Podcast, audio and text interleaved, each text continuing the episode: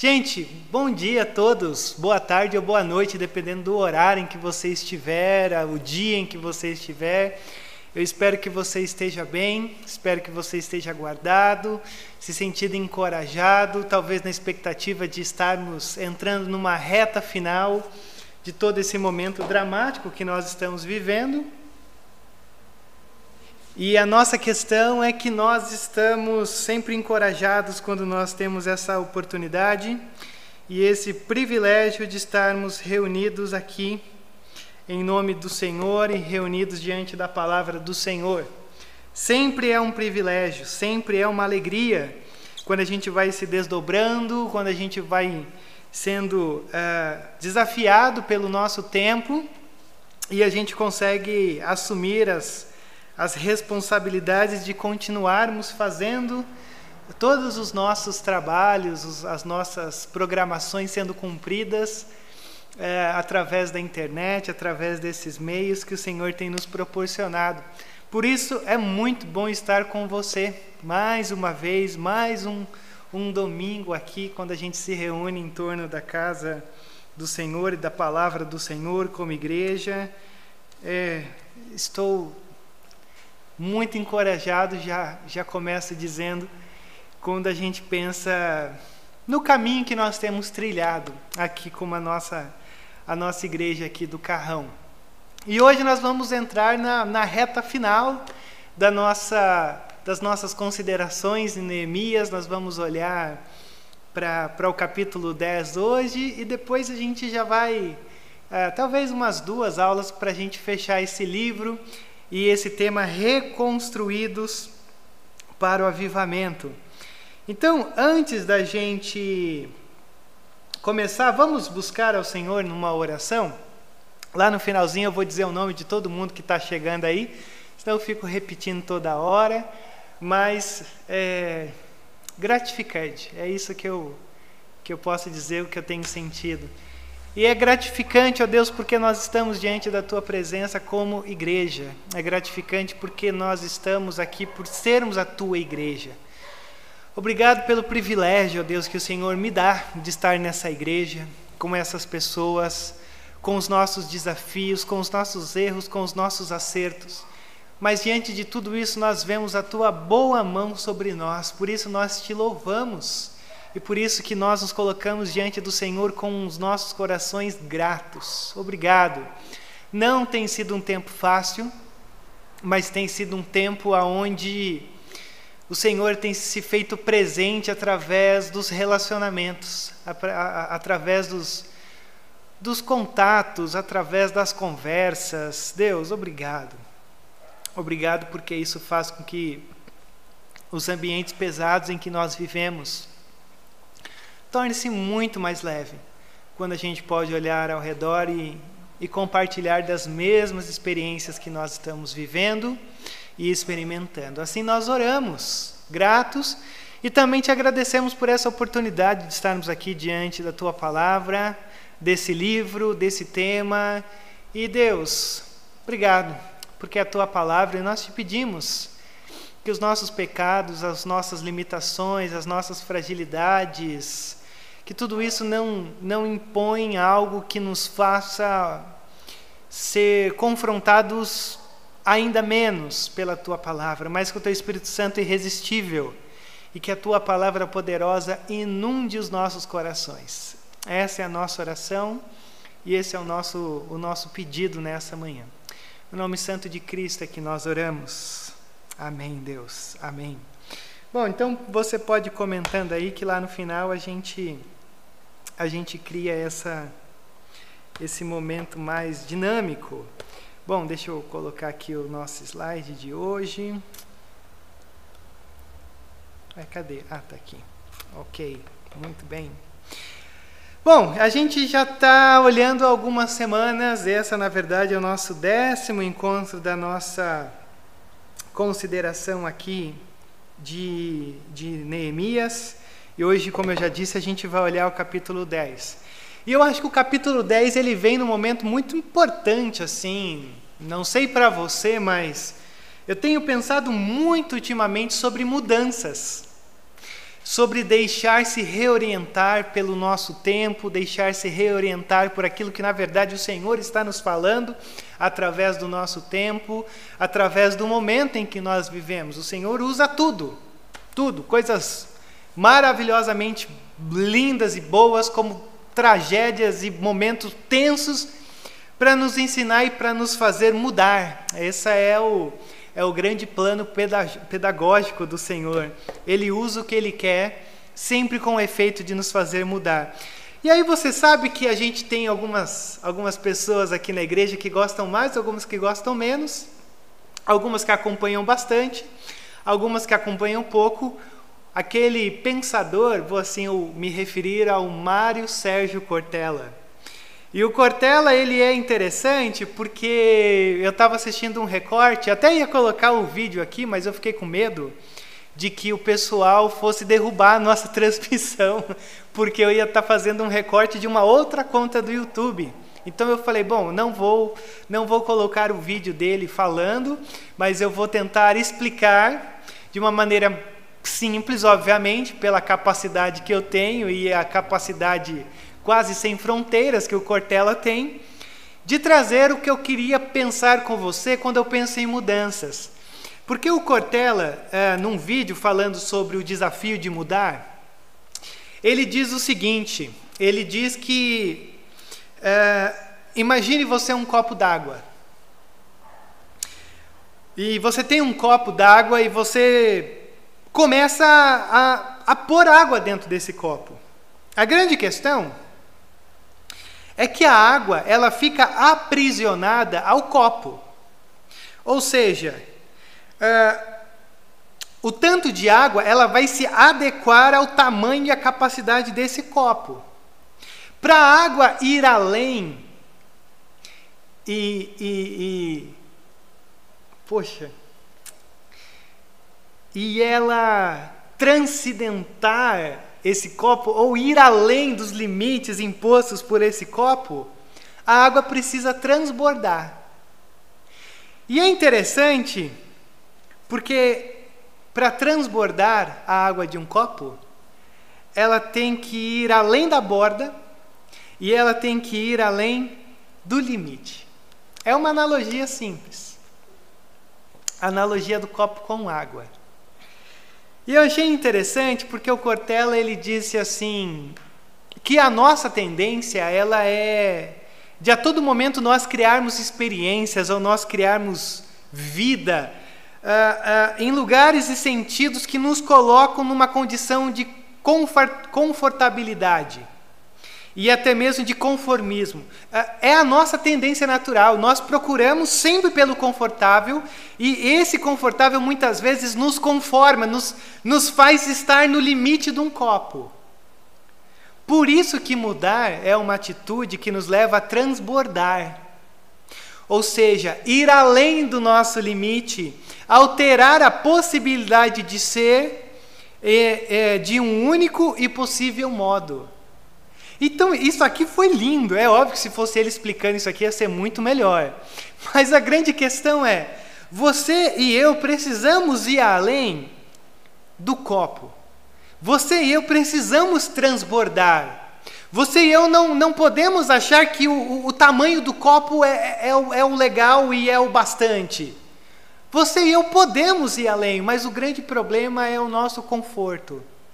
E o grande problema é que a nossa tendência é se conformar com o tamanho do copo.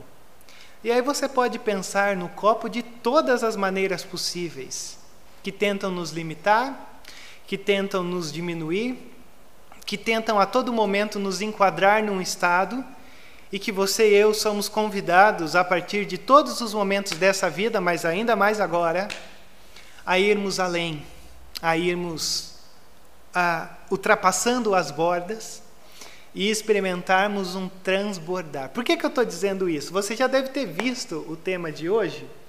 E o nosso tema de hoje é o que Deus espera de você ao final de um sermão.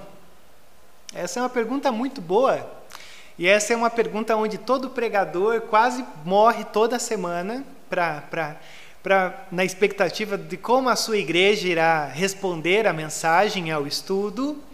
Mas é, é, é, não pense em sermão como o domingo à noite. Deixa eu já criar esse, esse pano, esse, essa base para você entrar nesse texto comigo hoje. Porque quando eu digo o que Deus espera de você ao final de um sermão, não é só o Rodrigo falando e você ouvindo. Eu quero que você entenda por sermão todas as formas possíveis de Deus falar o teu coração. Seja o Rodrigo falando para você, ou seja você na simplicidade de estar ah, ah, lendo a sua Bíblia, num versículo, você se depara com um versículo, você se depara com uma frase, você se depara com um recorde, você se depara com, com qualquer coisa. E aquilo Deus fala ao seu coração. Deixa eu dar um exemplo disso para você. É, a gente muitas vezes se encontra diante de alguns dilemas que a gente começa a se perguntar assim: vale a pena continuar fazendo o que eu estou fazendo? Esse é um dilema que semanalmente, pelo menos umas três crises eu tenho. Vale a pena todo esse esforço para muitas vezes não haver reconhecimento, ou para muitas vezes não haver uma resposta que você gostaria de ter? E olha só que coisa interessante. Não sei o quanto vocês conhecem, mas há, umas três semanas atrás, a gente, é, depois de ter feito uma maratona assistindo Harry Potter, até para eu ter uma autoridade maior para falar com a Elisa com S, é, a gente começou a assistir o Animais Fantásticos que pertence ao mundo do Harry Potter. Não sei se alguém assistiu aí. Se alguém assistiu, pode falar assim: Rodrigo, eu assisti e beleza, eu achei sensacional. Animais Fantásticos, é, tem o um e tem o dois, né? E, e, tem um personagem principal lá que chega num determinado momento da história, uh, alguém chega para ele e diz assim: Olha, eu fico impressionado com você, porque você não está atrás de fama, você não, não está atrás de sucesso, você está ou você faz aquilo que você acha que tem que fazer, independente de onde isso vai dar, ou independente de você ter poder ou de você ter sucesso ou não. Olha, deixa eu falar para você uma coisa. Fazia muito tempo que Deus não falava tão diretamente ao meu coração como ele falou assistindo Animais Fantásticos. Porque muitas vezes a gente a gente só quer continuar naquilo que, que a gente possa ter algum reconhecimento. A gente só quer estar numa, numa situação onde a gente acha que aquilo ali de alguma maneira vai erguer o nosso ego, que a, as pessoas vão reconhecer que eu vou ter poder, que eu. E ele falou: você faz isso porque você acha que isso é o certo, cara. Naquele momento eu re, reorganizei toda a minha vida e eu falei assim: eu vou continuar fazendo o que eu estou fazendo. Porque eu não estou atrás de sucesso, eu não estou atrás de poder. Eu estou fazendo o que eu estou fazendo porque eu acho que isso é certo. Isso é ir além da borda. Isso é ir além do copo teológico, do copo social, do copo cultural, do copo político, de todos os copos que tentam nos enquadrar e tentam fazer com que a nossa água nunca ultrapasse, nunca transborde. E olhando para tudo isso, eu não vou falar hoje para vocês sobre animais fantásticos, mas eu vou falar sobre a Bíblia em Neemias 10. Neemias 10 vai nos falar justamente sobre esse ponto, desse desafio de mudar, desse desafio de sair de um sermão, mas sair de um sermão encorajado a transbordar. Porque se eu pudesse traduzir o que significa um sermão, um estudo, uma leitura, uma devocional, a oração, tudo funciona para você transbordar. Simples assim. Por isso que eu sou muito grato a Deus, primeiramente, ao Animais Fantásticos e aquela, aquele trecho, e sou grato a Deus pelo desafio de mudar que o Cortella nos disse, porque você e eu precisamos transbordar. E é pensando nisso que eu quero compartilhar com você três coisas que eu percebi aqui em Neemias e que nos mostra o quão importante, o quão essencial e o quão o como para nossa sobrevivência a palavra de Deus serve para nos fazer ir além da onde nós estamos. Lembre-se você, o povo uh, reconstruiu os muros, o povo é, começou a, a, a, fazer essa reforma espiritual, você tem uma espécie de um culto, você tem os estudos pessoais, você tem todo, toda essa, essa religiosidade é, israelita está sendo reconstruída. E aí lembra que o sermão termina, ou melhor, o sermão nem termina, o povo começa a chorar, e aí eles têm que pausar, e aí o povo chora e se arrepende, o povo reconhece, o povo vai para casa, o povo volta, o povo está quebrantado. E a partir desse momento, a gente vai notar, no nosso texto do capítulo 10, que o povo não apenas foi quebrantado, mas o povo começa a entrar numa aliança com Deus. O povo começa a olhar todos os copos da vida e dizer assim: preciso transbordar aqui, preciso transbordar aqui também. E isso que eu estou chamando de transbordar nada mais é do que o povo começou a dizer: Senhor, nós queremos assumir um compromisso que o nosso casamento vai ser do Senhor. Senhor, nós queremos assumir um compromisso que o nosso tempo é um tempo que vai ser do Senhor.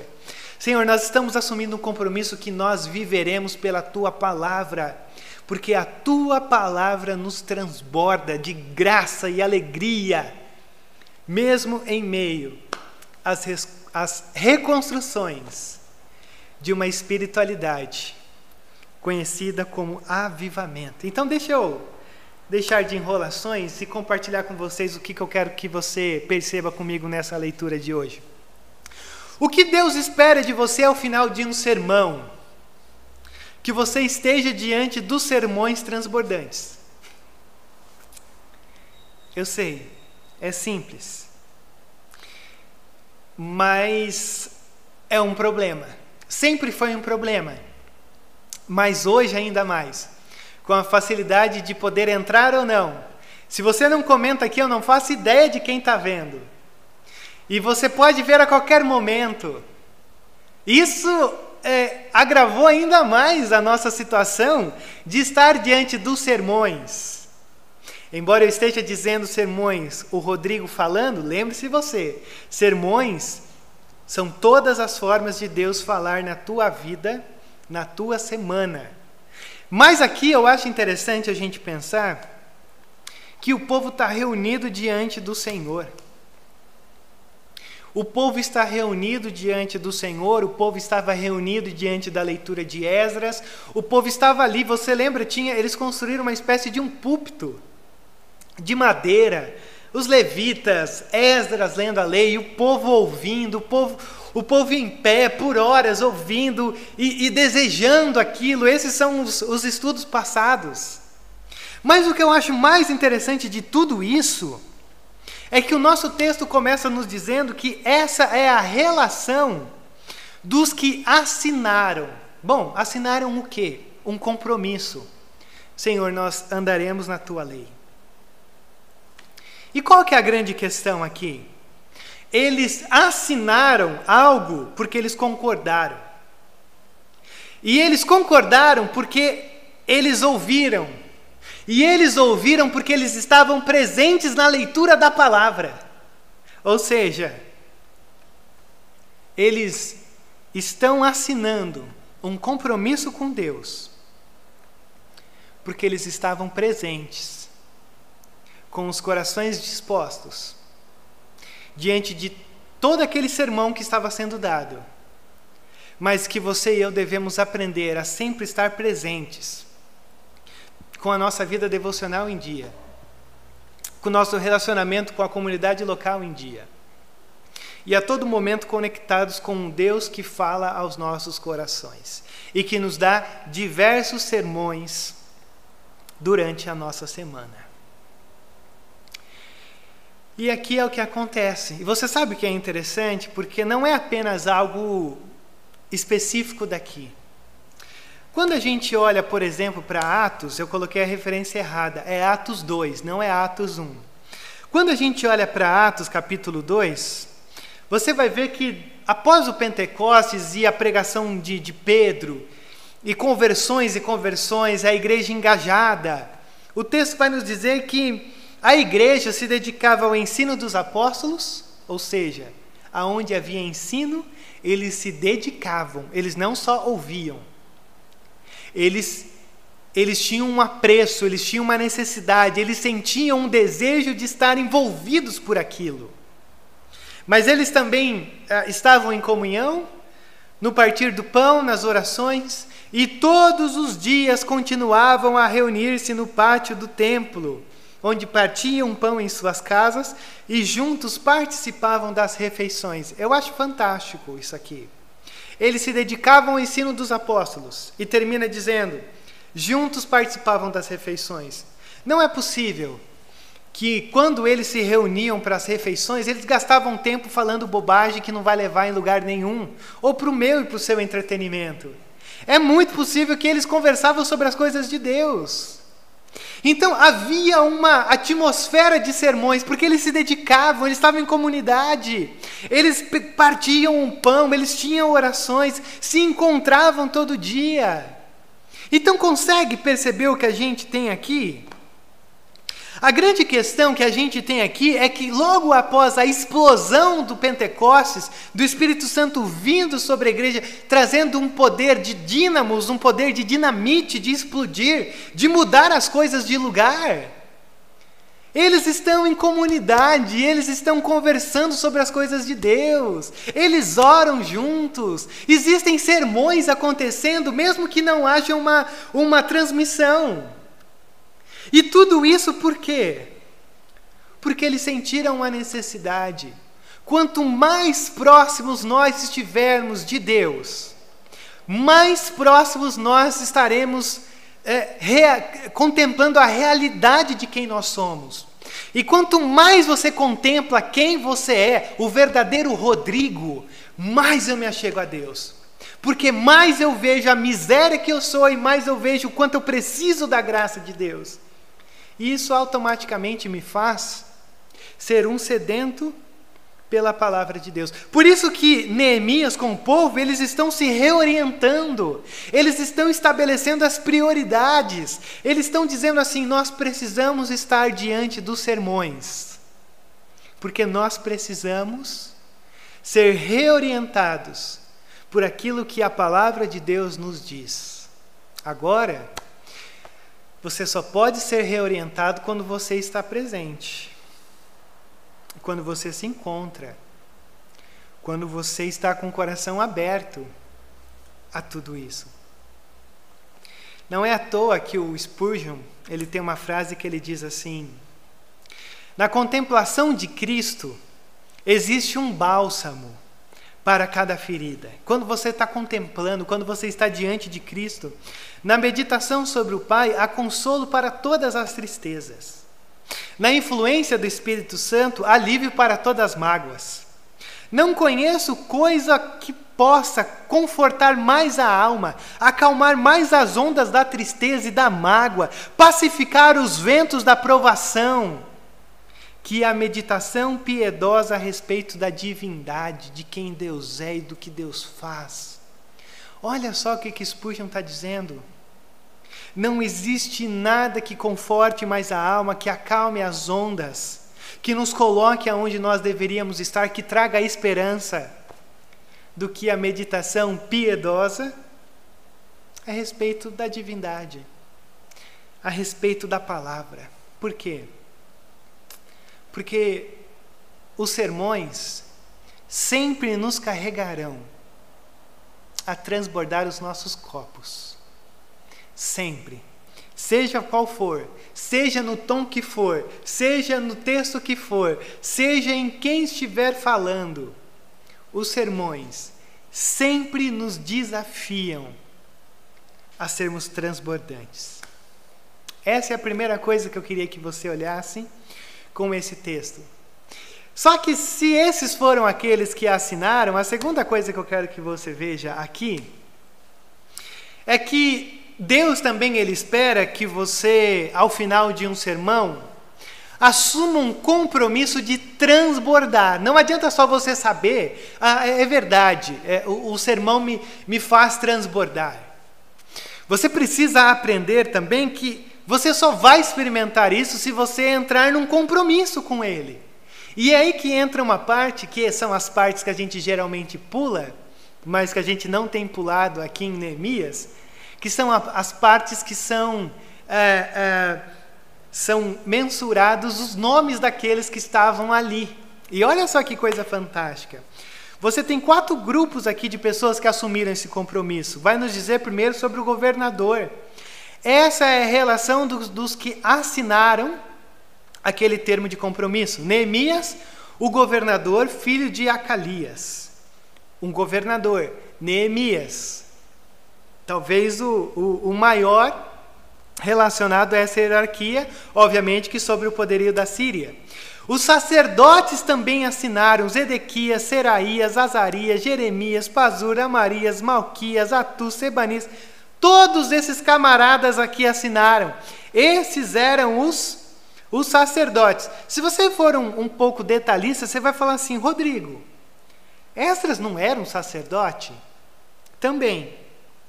Mas Esdras é filho de Seraías.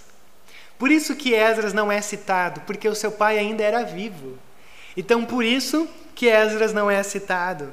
Mas você tem aqui em torno de 22, algumas pessoas vão considerar isso, 22 sacerdotes que assinam esse compromisso. Mas também é nos dito que os levitas, os levitas também assumem esse compromisso.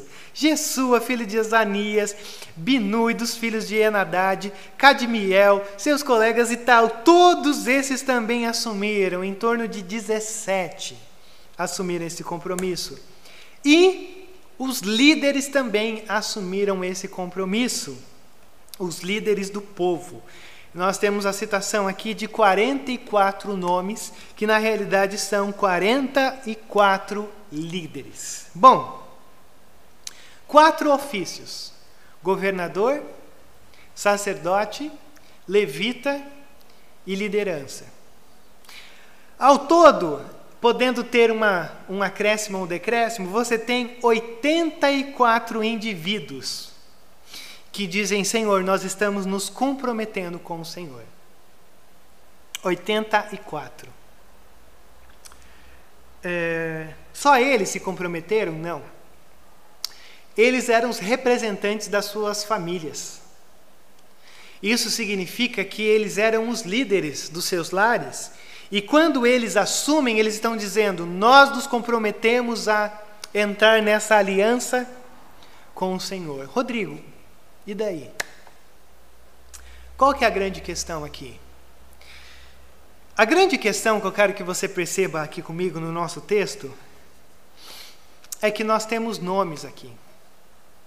Nós temos nomes.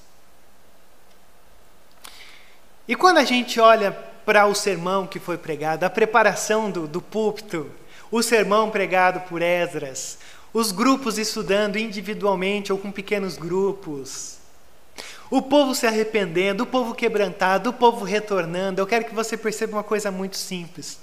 A gente tem aqui eventos que são grande base para a gente como igreja. A gente tem aqui é, uh, um exemplo claro de como a coisa funcionou quando o Espírito Santo invadiu esse momento da história de Neemias. Da mesma forma que o Espírito Santo invadiu, só que invadiu e ficou de uma maneira gloriosa no Pentecostes.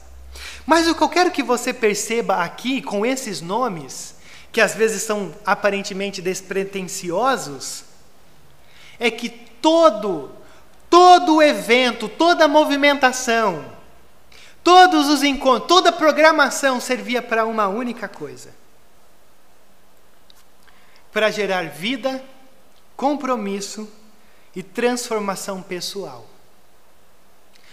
Tudo o que acontecia nesse contexto é para que esses nomes assumissem um compromisso.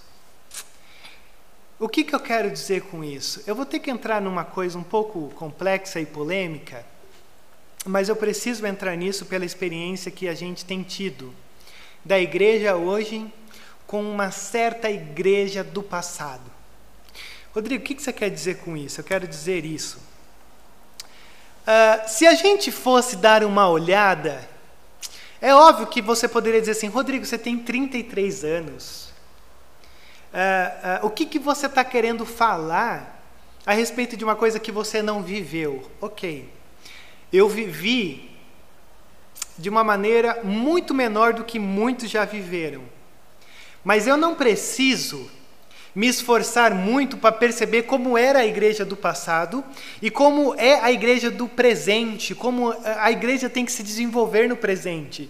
Eu preciso apenas olhar os frutos, eu preciso conversar com as pessoas para perceber isso eu preciso conhecer outras igrejas, eu, eu, eu posso conversar com outros pastores para já ter percebido isso, e eu posso olhar também os dados estatísticos que você tem nos livros ou em, em, em documentos que são formulados traçando o perfil de cada igreja de cada época.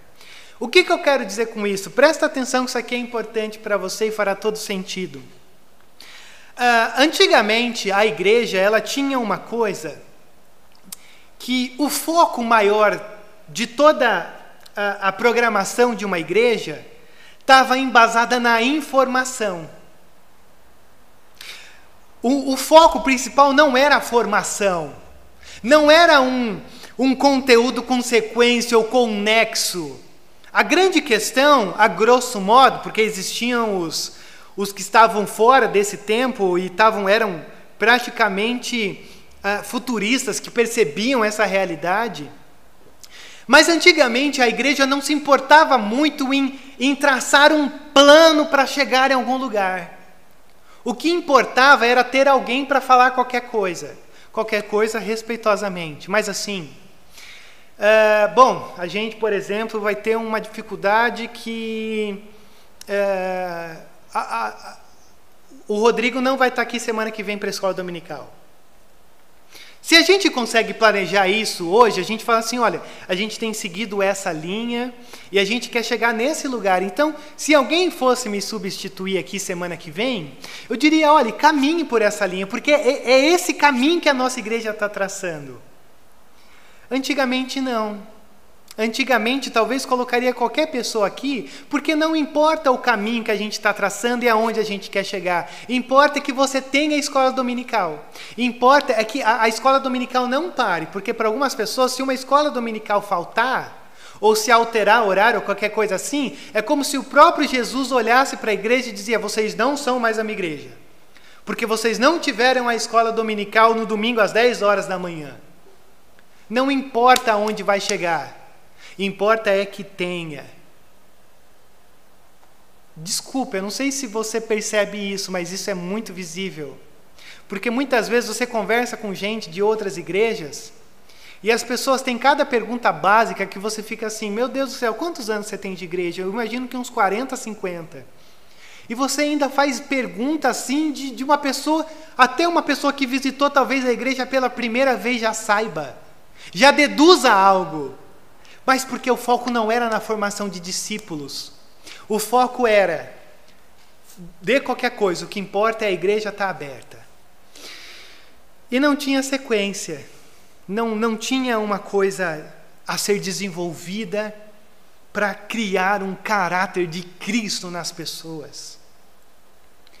E como a gente olha hoje? Hoje a gente tem foco na formação de discípulos de Jesus. Hoje não existe essa coisa, pelo menos aqui não existe essa coisa, não vai de qualquer coisa, vai de qualquer jeito. O que importa é não, é, é não fechar. Não. A gente não trabalha com qualquer coisa. A gente não quer só te dar uma informação. A gente quer criar discípulos de Jesus através de uma jornada, de uma caminhada. Eu não sei se você está percebendo isso, mas a gente aqui tem experimentado uma jornada. Um discípulo de Jesus não nasce do dia para a noite, nasce numa caminhada. E caminhada tem alvo, caminhada tem propósito. Não existe atalhos. Não existe segue qualquer caminho. Por isso que a gente tem um conteúdo com sequência e sinergia. Por isso que a gente tem um conteúdo que é pensado. Então, hoje, a nossa proposta aqui como a nossa igreja é justamente isso. Uh, uh, a Sil colocou aqui, cumprir a agenda, perfeito. Não existe propósito de formação pessoal.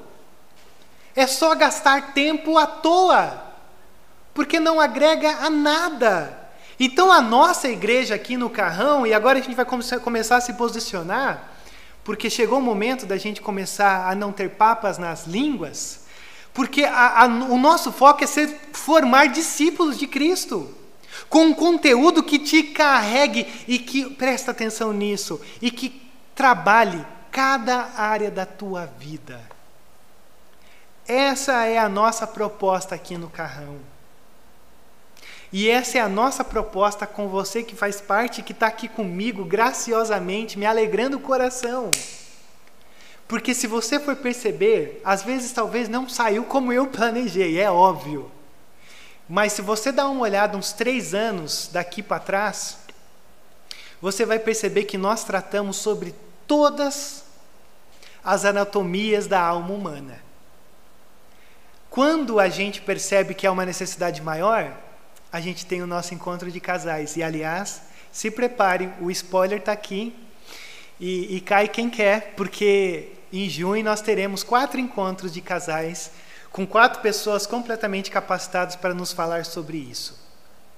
Mas se você for perceber, ou a gente entra, ou a gente tenta, ou pelo menos a gente se preocupa de conseguir responder a todas as necessidades que nós sofremos e enfrentamos como igreja. Por isso que eu olho para isso e eu percebo por que, que nomes são importantes. Porque a proposta não é só ter uma agenda, a proposta é ter nomes. Nomes que olhem e nomes que digam assim: eu me comprometo. Essa é a proposta. Por que, que toda manhã eu abro isso daqui? Porque a minha proposta é é ser um instrumento de Deus para você ser transformado junto comigo diante do Neemias capítulo 10. Por isso que nós somos o que somos e fazemos o que fazemos para gerar transformação pessoal e comprometida na tua vida.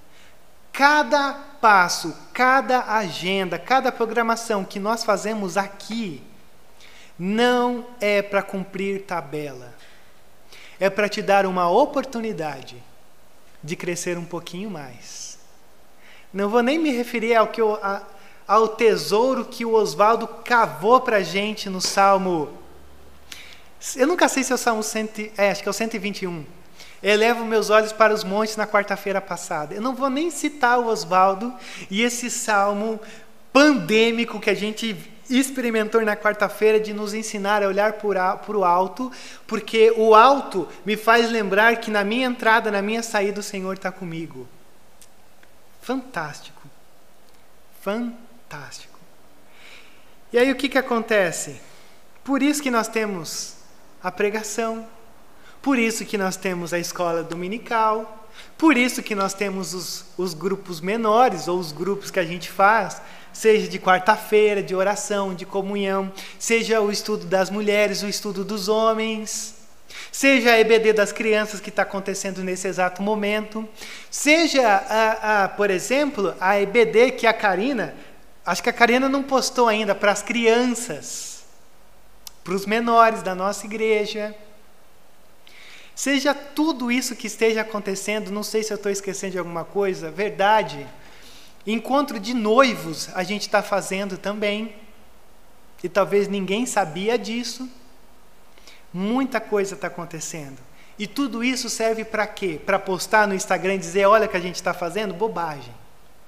Para ter uma agenda e dizer a nossa igreja está compromissada em fazer e não deixar as portas fechadas? Bobagem também. Para gerar transformação na tua vida. Tudo que nós fazemos é para mostrar que nós estamos aqui lidando com nomes. Deixa eu dizer uma coisa para você. Cada coisa que eu preparo aqui, eu não preparo pensando na lua. Eu preparo pensando na gente. Porque tudo que eu falo, que eu penso, de como a gente chega, é pensando nessas listas de nomes que estão com a gente, que, que se colocam aqui dizendo bom dia, que compartilham. É isso. Isso é ser uma igreja orgânica. E eu tenho que te dizer que isso, pensar assim, é você sair do copo. O restante do povo, sacerdotes, levitas, porteiros, cantores, servidores do templo e todos os que separaram dos povos vizinhos por amor à lei de Deus. A gente tem uma, uma, uma informação importante. Possivelmente a gente tem gente aqui que eram povos vizinhos e que se converteram e aí entraram a, nesse compromisso de servir por amor à lei de Deus, juntamente com as suas mulheres, com todos os seus filhos, filhas e todos que eram capazes de entender. E agora se unem aos seus irmãos, os nobres, e aí o texto diz: E se obrigam sobre maldição e sob juramento a seguir a lei de Deus dada por meio do servo de Deus, Moisés, e a obedecer fielmente a todos os mandamentos, ordenanças e decretos do Senhor, o nosso Senhor Repara. Eles estão dizendo: nós estamos assumindo um compromisso sobre maldição e sobre juramento de seguir a lei de Deus. Rodrigo, maldição? O que, que é isso? Quando você olha Deuteronômio 27, 28, Josué 22 e 24, você tem momentos específicos. É, primeiro, quando o povo está para entrar na terra. E Josué, quando está no final da sua vida, ele diz: Olha, olha só o que Deus fez. Eu e minha casa serviremos ao Senhor, agora vocês escolham a quem vocês querem servir. Fantástico. A lei de Moisés, entre aspas, porque não é de Moisés, mas do Senhor através de Moisés, ela traça um paralelo dizendo: se vocês obedecerem, vocês serão abençoados. Se vocês desobedecerem, vocês serão amaldiçoados. Ou seja, o Senhor está reconhecendo e dizendo assim: a minha palavra, a minha lei, ela muitas vezes se torna uma maldição quando você só está na borda do copo, porque é tédio, porque não te faz ir além, porque você está na zona de conforto, porque você está experimentando algo tão pequeno, mas limitado. E aí que entra a nossa questão, porque eles dizem assim: nós queremos ir além da onde nós estávamos, ó Deus. Nós queremos estar além. Nós, que, nós não queremos melhorar, Senhor. A grande questão aqui não é, ah, eu vou dar uma melhorada. A grande questão é, nós queremos estar firmados no Senhor. Então perceba que tudo isso nada mais é do que um povo que foi tão impactado pelo, pela bondade de Deus, um povo que foi impactado pela graça de Deus, um povo que foi completamente tomado por quem Deus é e pela graça que nos faz transbordar, que o povo está dizendo assim: a gente não tem para onde ir. Lembra do sermão da semana passada de Neemias 9? O Senhor é o Criador, o Senhor é o Redentor, o Senhor é o Libertador, o Senhor é o Possuidor, o Senhor é zeloso, o Senhor é soberano. Como nós podemos correr desse Deus que nos ama e que está tão disposto a cuidar da nossa vida? Vamos entrar numa aliança com Ele. E esse era o segundo ponto que eu queria que você notasse. O compromisso que a gente assume com Deus não é porque Deus quer acabar com a nossa festa. Não é porque Deus está querendo acabar com os seus prazeres. É porque Deus está querendo nos mostrar a verdadeira festa. É porque Deus está querendo nos mostrar os verdadeiros prazeres, muito maiores do que as festas e os prazeres que a gente pode criar com as nossas mãos, baseadas no pó que a Tuane, que a Tuane trouxe na live de sexta-feira retrasada. Tudo aqui é pó. Tudo no final das contas é pó. Mas o terceiro e último ponto que eu quero que você veja aqui comigo é que compromisso tem nome. E talvez existam algumas áreas da tua vida que precisam ser transformadas. Existem algumas áreas da tua vida que precisam ser visitadas pelo amor transbordante de Deus. E eu quero fechar com isso nessa noite. Nessa noite, ó, nessa manhã. O que Deus espera de você ao final de um sermão? Que o amor restaurador de Cristo comece a transbordar em cada área da tua vida. Deixa eu ler de novo. O que Deus espera de você ao final do sermão? Terceiro, que o amor restaurador de Cristo comece a transbordar em cada área da tua vida. E a primeira área da nossa vida que a gente vai ter aqui, a gente poderia ir muito além, mas eu categorizei algumas só para você entender. A primeira área da tua vida que precisa começar a transbordar são os teus relacionamentos e as tuas prioridades. O que eu quero dizer com isso? Olha o texto. Prometemos não dar as nossas filhas em casamento aos povos vizinhos, nem aceitar que as filhas deles se casem com os nossos filhos. Rodrigo, a gente tem uma coisa polêmica. Uh, o povo entrou num compromisso dizendo: Nós não casaremos as nossas filhas e nem casaremos uh, uh, os nossos filhos com as filhas do nosso povo vizinho. Rodrigo, isso aqui dá rolo, porque isso daqui na verdade é, é preconceito. Isso aqui é uma, é, é uma condição assim de diminuição. Não. A grande questão aqui não é um problema étnico, não é um problema de preconceito, é um problema de adoração. O que, que eu quero dizer com isso? Lembre-se você na história que eh, o povo foi exilado, o povo foi levado cativo pela Babilônia por causa do pecado da idolatria. E Geralmente, o pecado da idolatria, ele acontece porque há casamentos mistos entre o Israel de Deus e as nações pagãs com os seus deuses. E o que, que acontece aqui? Casamento pressupõe um compartilhar de deuses. Quase todos os povos dessa época, pelo menos dentro desse contexto, tinham seus deuses. Então, quando se casavam, além de duas culturas diferentes se encontrarem, havia culturas idólatras. Por um lado, você tinha aqui o Deus de Israel, por um lado, você tinha essas nações vizinhas que adoravam os vários deuses. E o que, que acontece? Você tem uma união de deuses, só que o problema é que não existe deuses quando Deus está envolvido. E aí a gente tem esse problema que começava a surgir idolatria. Você quer ver um exemplo disso?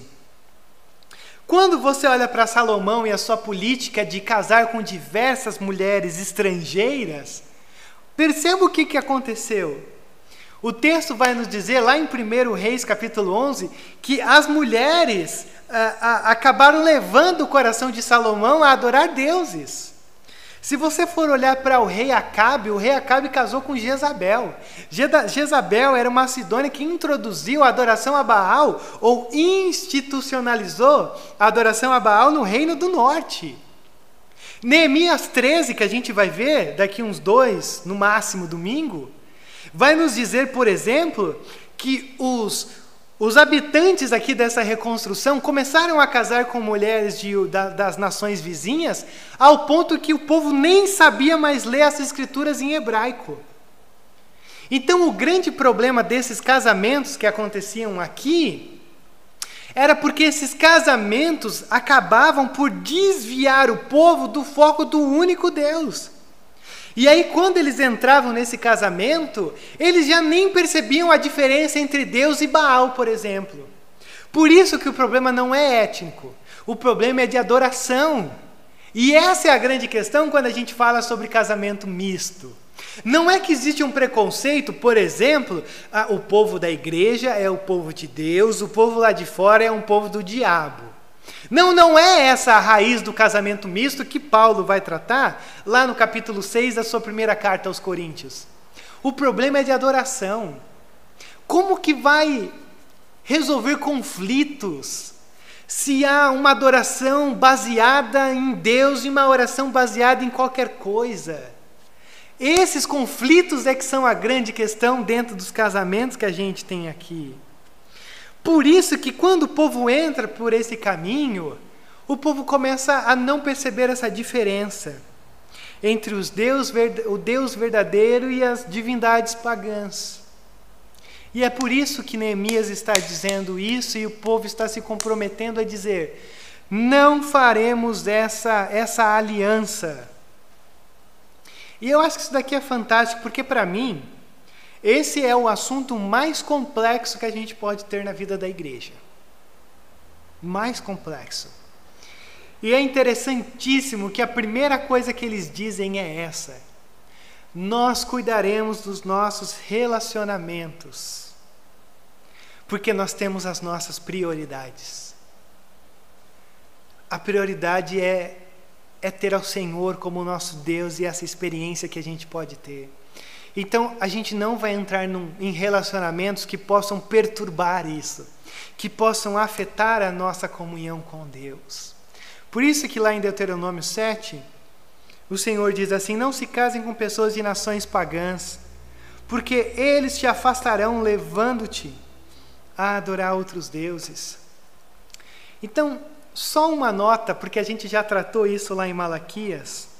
Esdras fala sobre isso, Neemias fala sobre isso, Malaquias, que vai vir depois de mais ou menos uns 15 anos, talvez, do nosso texto, vai falar sobre isso.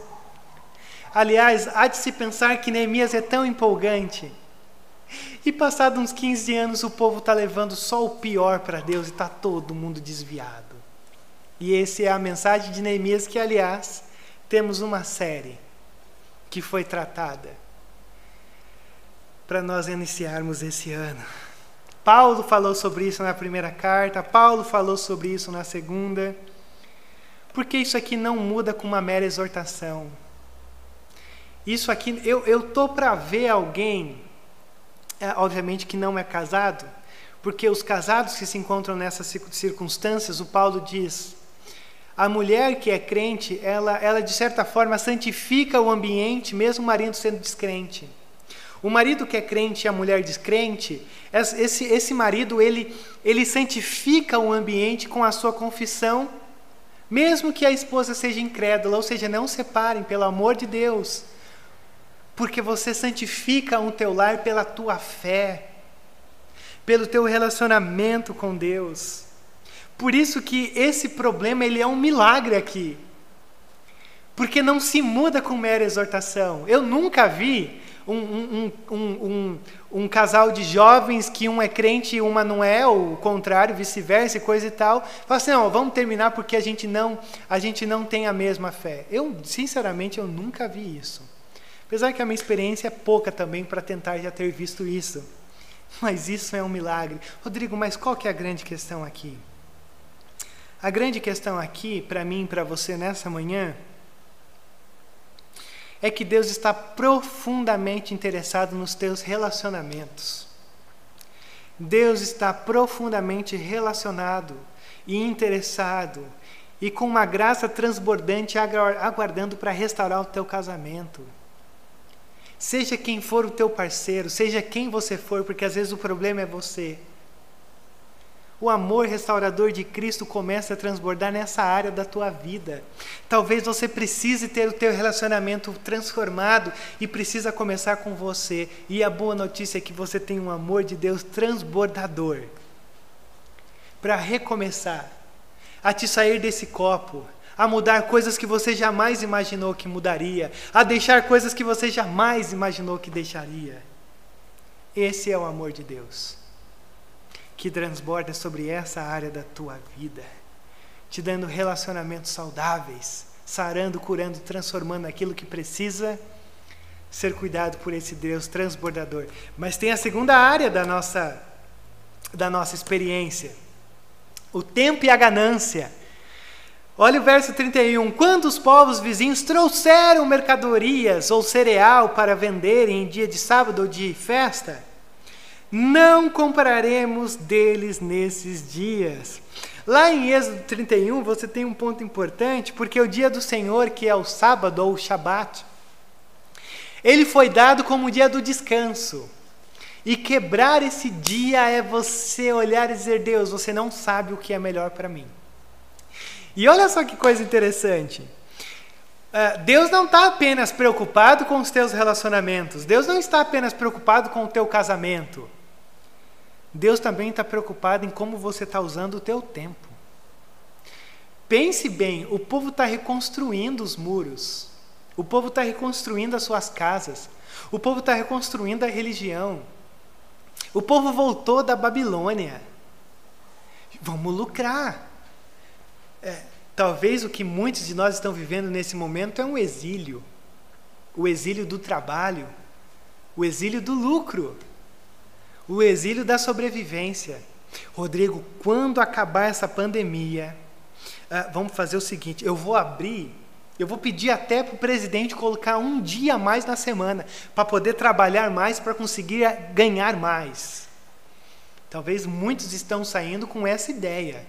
Eu preciso lucrar para conseguir é, mudar toda a condição do que eu vivi no período de pandemia.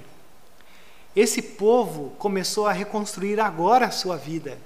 E eles poderiam dizer assim: não, vamos usar o sábado também para lucrar. Por quê? Porque muitos povos vizinhos vão trazer mercadoria cereal e talvez seja o grande momento da gente entrar nessas trocas, nessas, nessa mercadoria, nesse trabalho.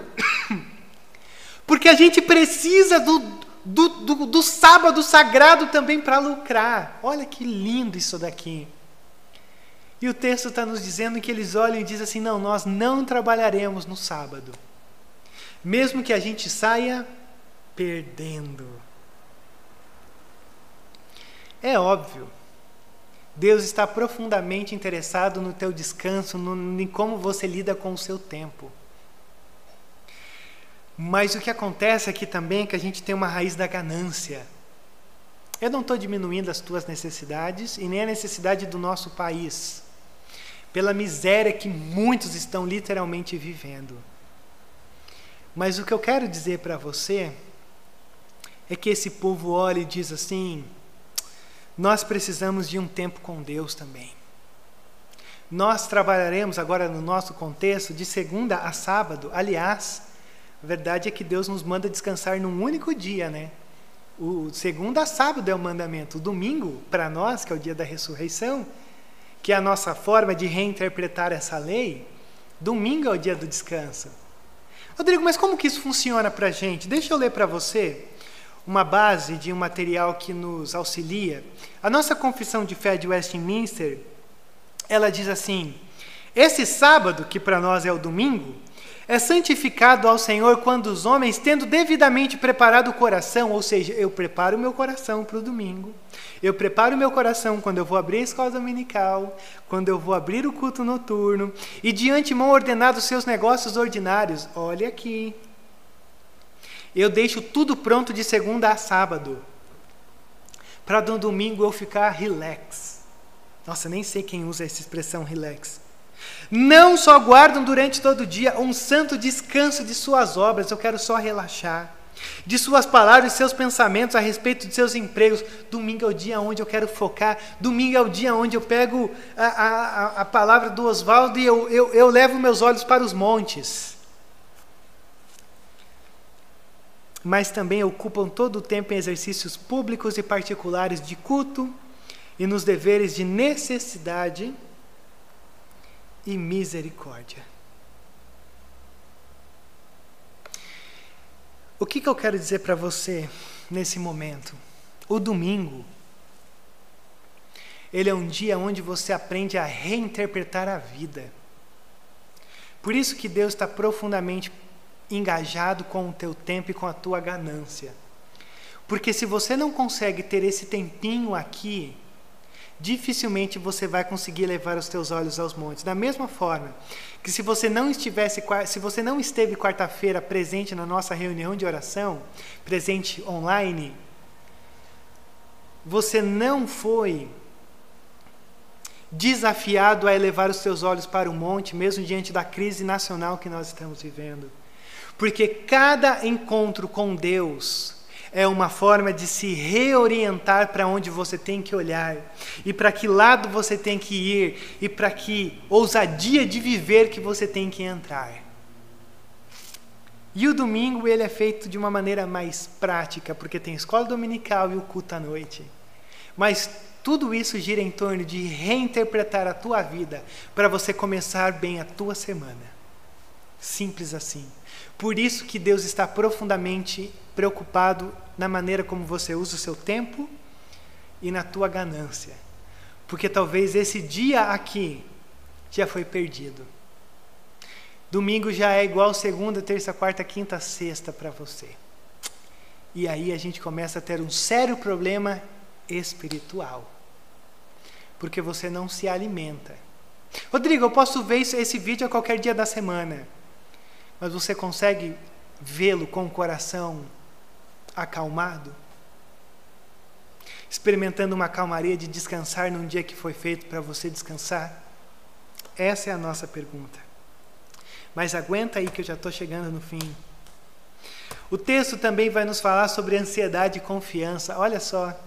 A cada sete anos nós abriremos a mão de trabalhar a terra, cancelaremos todas as dívidas. Você tem três princípios que são importantes no calendário judaico. O primeiro nos fala sobre o Shabat, esse dia da semana que eu descanso. Mas você também tem no calendário judaico um outro ciclo sabático que é interessante, que você trabalharia seis anos e no sétimo ano você dava uma pausa. Você deixava a terra descansar, você não plantava, a, a, tudo ficava em repouso. E, e você então trabalhava por seis anos e no sétimo ano você tirava uma, um, uma férias, um Shabat, um ano de Shabat. E o que, que acontece? Uh, deixa eu perguntar para você. Experimente fazer isso. Trabalhe seis anos e no sétimo ano você fala assim: não vou fazer nada. Talvez você nem coma. Talvez você não consiga nem começar o mês de janeiro no seu Shabat anual. Só que o que, que acontecia? Uh, o povo trabalhava nesses seis anos e o Senhor abençoava de uma maneira enfática ao sexto ano, para que no sexto ano o povo poupasse para o sétimo ano. Porque o Senhor está dizendo: Eu te darei o suficiente para você passar o sétimo ano descansando. Olha que coisa fantástica. E a ansiedade desse povo, será que Deus vai abençoar o sexto ano mesmo? Para a gente descansar no sétimo? Olha que, que coisa linda que a gente tem aqui. O que está sendo trabalhado é, a cada sete anos nós abriremos mão de trabalhar na terra. Por quê? Porque a nossa ansiedade está no Senhor. E eu sei que no sétimo ano Ele vai garantir que a gente sobreviva, mesmo com todas as nossas atividades paradas. Mas aí você tem um outro ciclo no calendário judaico. Sete vezes sete dá 49. E aí você tem aquilo que nós chamamos do ano de jubileu. Quando você trabalhava sete vezes sete, no ano 50, eh, você tinha uma, um, um, um ciclo tão fantástico. O ano do jubileu, se você não sabe, é um ano onde você, por exemplo, perdoaria todas as dívidas. Se você havia adquirido terras que, que, que obviamente não eram tuas, você devolve a terra de quem era. Então, assim, era como se Deus resetasse tudo e tudo começasse de novo. Cara, isso aqui é fantástico. O ano do jubileu era o ano das dívidas, sendo pagas, restauradas, canceladas. Então eles estão dizendo aqui, então quando bater o ano 50, nós resetaremos tudo e tudo voltará a ser de quem era. As dívidas serão canceladas, as terras devolvidas, ah, os, o, aqueles que talvez eram é, foram tomados como posse, como escravos porque tinham dívidas, voltarão para sua casa. Rodrigo, o que, que isso aqui tem a ver com a gente? Tudo isso daqui talvez queira nos mostrar uma coisa muito simples. Você e eu somos mordomos do que Deus nos dá. E aliás, Tudo que você tem hoje não é teu, é do Senhor. E Ele só te dá para você desfrutar. E, obviamente, para você ser generoso, mas já já eu entro nisso. Mas então, tudo que você tem é tudo que você precisa. E a ansiedade? A ansiedade talvez seja porque você quer mais do que você tem e mais do que você precisa. Aprenda a confiar nele. Que ele te dá nem um pouquinho mais, nem um pouquinho menos do que você precisa. Nós somos mordomos. Também assumiremos a responsabilidade de trazer anualmente ao templo do Senhor os primeiros frutos, e aí eles já estão começando a restaurar várias festas que haviam sido perdidas, das colheitas, da árvore, dos nossos filhos, dos bois, das ovelhas. Senhor, tudo nós traremos.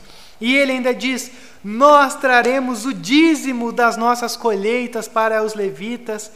Lembra que havia os dízimos que eram direcionados para os levitas, os levitas compartilhavam com os sacerdotes, os, uma parte também do, do, do dízimo do povo ia para o templo, uma outra parte do dízimo ia para os pobres e necessitados em Israel. Ou seja, eu não vou entrar nisso porque a gente já falou disso em Malaquias. Mas aquilo que a gente chama de dízimo, na verdade, era um trízimo para eles. Porque era uma parte para os levitas, uma parte para o templo, uma parte para os os necessitados. Mas a, a grande questão diante de tudo isso daqui é: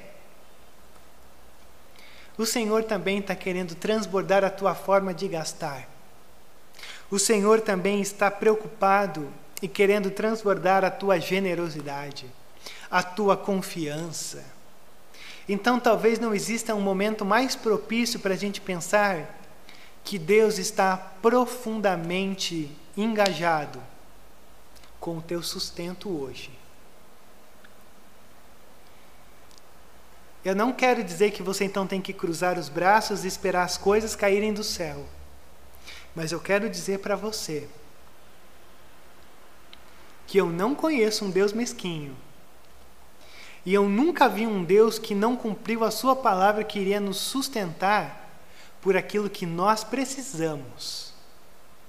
E não por aquilo que nós achamos que precisamos.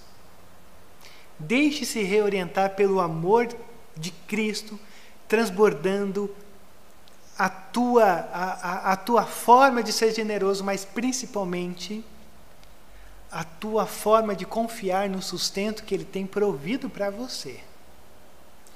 E a última coisa que eu quero ver com você aqui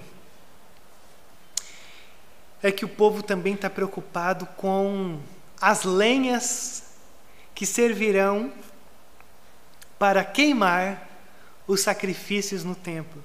Também tiraremos sorte entre as famílias dos sacerdotes, dos levitas e do povo, para escalar anualmente a que deverá trazer lenha ao templo de nosso Deus, no tempo determinado, para queimar sobre o altar do Senhor o nosso Deus, conforme está escrito na lei.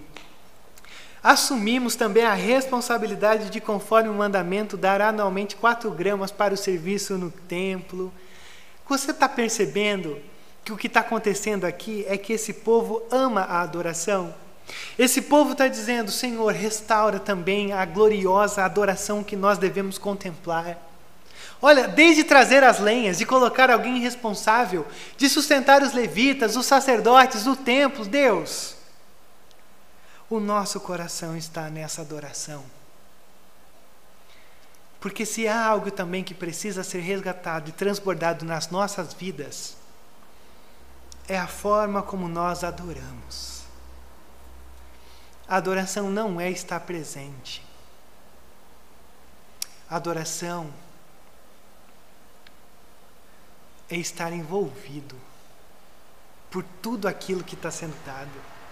Você consegue perceber? Não se trata só de estar presente. Olha, quem que vai trazer as lenhas? Quem que vai queimar as lenhas? Olha, e o dízimo para sustentar os levitas? E os sacerdotes? E, e, e, e, e como a gente vai lidar com tudo isso? Com os servidores do templo? Consegue perceber como eles estão engajados com cada parte do templo? Por isso que no final ele termina dizendo assim: Não negligenciaremos o templo de nosso Deus. Não negligenciaremos o templo de nosso Deus. Que coisa linda. Não diminuiremos o templo. Só que quando eu olhei para isso, eu fiquei pensando: ok, existe uma alusão clara ao ajuntamento comunitário que nós temos aqui, a isso que nós chamamos de igreja. Mas, mas também a igreja, a comunidade, é uma junção de vários templos. Você e eu somos templos do Espírito Santo e nós nos reunimos aqui como um ajuntamento comunitário. E quando eu olhei para isso, não negligenciaremos o templo do nosso Deus. Eles estão falando de parede. Só que quando eu olho para esse texto e eu enxergo sobre o filtro das boas novas de Cristo, eu percebo que não negligenciaremos quem somos e a nossa experiência com Deus, porque Deus tem muito mais para te dar do que o que você está vivendo. E se eles estão falando de parede, nós estamos falando de vidas, porque sendo nós o templo, Jesus diz: e eu lhes darei vida em vida em abundância, e quem crer em mim, Águas fluirão, não existe copo que possa fazer com que você seja é, limitado dentro do reino e do ministério que o Senhor está colocando nas suas mãos. Não permitam com que os copos ditem quem você é, que criem as barreiras para você crescer, que tentem colocar um, uma tampa para você não transbordar. Transborde diante de um Deus transbordador. Não se perca nesse caminho de achar que já está bom. Nunca está bom, se tratando da nossa jornada com Deus. Você e eu precisamos transbordar. Não negligencie o tempo da tua vida, de quem você é. Esteja engajado com os sermões que Deus te dá. Se comprometa a transbordar e ir além do que você está vivendo e pela graça de Deus transborde esse amor, essa água divina, essa água eterna, essa água restauradora em cada área da tua vida, porque só vive de uma maneira medíocre quem quer, diante de um Deus transbordador. Então, o que Deus espera de você ao final de um sermão? Que você transborde como Ele é um Deus transbordador. Simples assim. E aí, eu te pergunto: como você tem respondido aos sermões que Deus tem te desafiado? Eles têm te feito transbordar? Ou você se contentou com o copo? Você se contentou a ficar ali na borda? Como você tem respondido? Vá além, vamos além. Como diria um outro personagem sensacional, vamos ao infinito e além, porque isso é bíblico. Não há fim para o que nós podemos fazer, para onde nós podemos ir e de como o Senhor pode restaurar várias áreas da nossa vida. Diante dos sermões, você tem experimentado bálsamo para as feridas, consolo para as tristezas, alívio para as mágoas, esperança para a desesperança? Você consegue experimentar isso? Você consegue quebrar o copo e se inundar disso?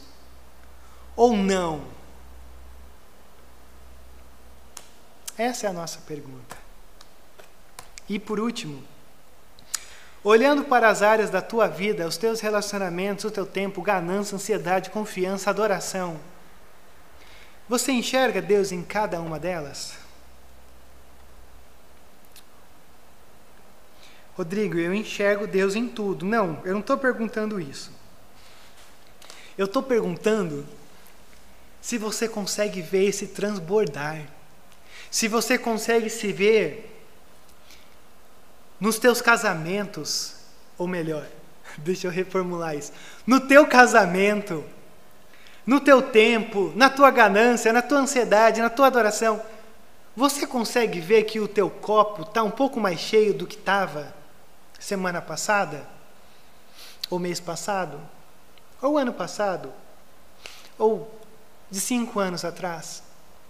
Você consegue se ver além? Porque para transbordar, o copo precisa primeiro encher. E aí está lançado o nosso desafio. Você está enchendo esse copo? Você tem. Aliás, que tamanho é esse copo? Porque se por um lado o copo muitas vezes ele te limita, mas a princípio um copo ele é necessário para que seja algo transbordado. É preciso que um recipiente esteja de uma maneira ah, ah, colocada para transbordar. Então a grande questão é aonde você está e em que nível você está. Como você tem respondido a cada sermão que o Senhor tem te dado? Senhor, essa é a nossa pergunta da manhã. E ao mesmo tempo que é uma pergunta que nos desafia, é uma pergunta que nos convida a uma alta avaliação. E Deus, se avaliar não é algo bom, porque muitas vezes a gente percebe áreas que precisam ser mudadas. E muitas vezes a zona de conforto, o nosso copo, nos coloca numa condição estável. Mas um estável ruim, porque outros também precisam outros patamares, outros ambientes, outros lugares também precisam ser alcançados por essa água. E assim nós te pedimos, ó Pai, que pela graça que há em Ti, que nós possamos ir além e que nós possamos nos encontrar com essa graça que transborda cada área da nossa vida. Essa é a nossa oração de hoje, desse domingo, diante da nossa leitura de Neemias 10. E pela graça que há em Ti, nós oramos e confiamos de que o Senhor não se limita, e por isso o Senhor também não nos limitará e nem nos deixará nos limitar diante daquilo que o Senhor pode fazer. Por Cristo, Deus, que nós oramos. Amém, Deus. Amém. Amém.